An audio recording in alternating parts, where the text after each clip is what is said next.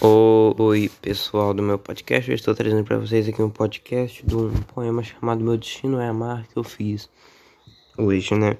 Então vou ler para vocês aqui. Meu destino é te amar, nem que um mar venha me afogar, um terremoto me derrubar ou um furacão me pegar. Não deixarei de te amar. E se um ladrão vir me assaltar, ou se um agressor tentar me machucar, um assassino me matar, nunca, nunca, nunca deixarei de te amar.